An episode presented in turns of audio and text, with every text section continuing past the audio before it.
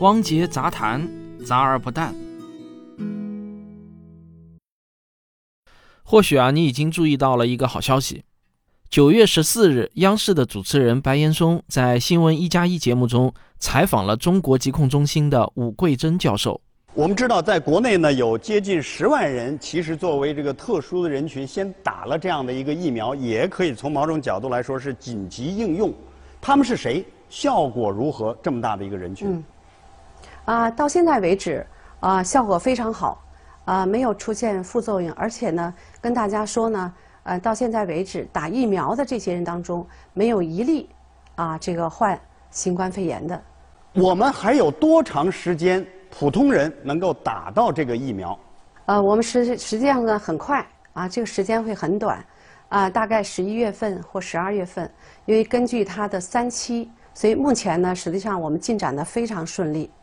这个十万人试用无一感染，这确实啊是一个振奋人心的好消息。但我还是呢希望大家能够保持冷静。其实这个结果与我国的新冠疫苗能不能在年底上市，它没有直接关系。因为决定疫苗能不能上市的唯一的决定因素啊，是疫苗三期临床试验的结果，而这十万人无一感染，并不是我国新冠疫苗三期试验成功的证据。为了能够让你充分的理解我刚才说的这个观点啊，你得先了解两个不同的概念，一个呢叫应急使用，一个啊叫三期临床试验。这两件事情呢都是需要药监局批准的，他们的实施方案不同，目的也是不同的。应急使用的逻辑呢是这样的。因为通过一期、二期试验之后，疫苗的这个安全性风险啊已经很低了，只是呢我们不知道它的有效性啊，准确的说呢是保护率是多少。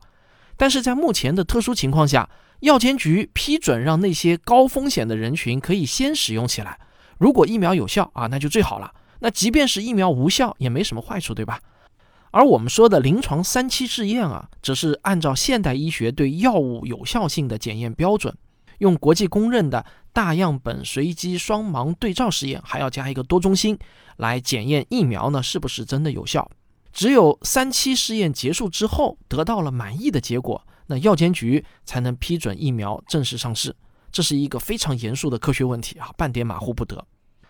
武教授所说的那十万人试用新冠疫苗无一感染，指的呢就是应急使用，而不是三期试验。有些人可能不理解，这十万人都用了，没有一个感染，还不能算是药物试验成功吗？是的，不能算，因为这十万人啊，一部分是国内的高风险工作人员，而我国现在啊本就没有本土病例，因此呢，国内的疫苗接种者并不能证明是被疫苗保护的。还有一部分呢是出国人员，但这部分出国人员是否去到了高风险地区，是否从事容易接触到新冠病毒的工作？等等啊，这些呢都没有具体的信息，因此呢是很难控制变量，难以做出科学的统计的。但是啊，最关键的其实并不是样本问题，而是没有对照组，就是一个没有注射疫苗，而是注射了安慰剂的对照组。这十万个使用者没有人感染，这不能证明疫苗是有效的。而即便有人被感染了，也不能证明疫苗是无效的，因为任何疫苗啊都有一个保护率的概念。没有什么疫苗，它的保护率啊是百分之一百的，没有对照组就没有办法去计算保护率。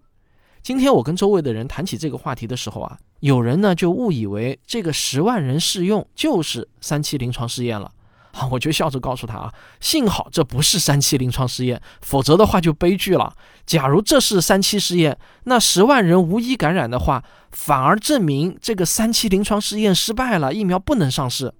可能有些听众听到这里一下子转不过弯来啊！我再解释一下，三期试验呢，必须要设置一个注射安慰剂的对照组，在经过了一段时间后，对照组必须要有人被感染，而且感染的人数还必须是大大高于试验组，也就是注射真正疫苗的那个组，这才能证明疫苗是有效的。否则的话，不管是注射了疫苗还是注射了生理盐水，都没有人感染，那我们怎么能知道这个疫苗是有没有效果呢？这个我想应该不难理解吧？换句话说呢，三期试验想要成功，那么受试人群啊，必须要有不少的人被感染了才行。这个听上去呢有点残酷，但这就是科学。在考虑科学问题的时候，我们人的感情呢往往是多余的东西。讲到这里啊，不知道你有没有突然发现一个很悲催的问题，就是我国现在做三期临床试验比其他国家要难得多得多，甚至我们根本就没有可能在本土完成三期临床试验，因为我们现在的疫情控制的实在是太好了，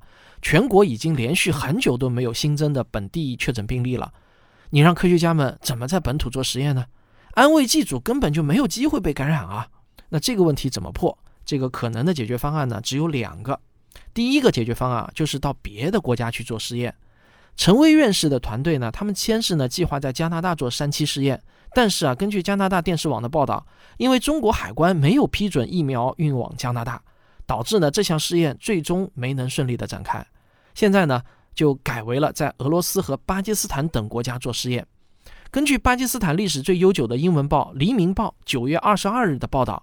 来自中国康希诺生物医药的新冠疫苗啊，这个就是陈薇院士领衔研制的疫苗。从九月二十二日正式进入到人体试验阶段，会有八千到一万名志愿者成为受试者。巴基斯坦国立卫生研究院将对他们进行为期十二个月的跟踪调查，试验的初步结果呢，将在四到六个月内出来。另外，根据俄罗斯一家生物制药公司的官网信息。在俄罗斯的三期临床试验也从九月二十一日正式展开了。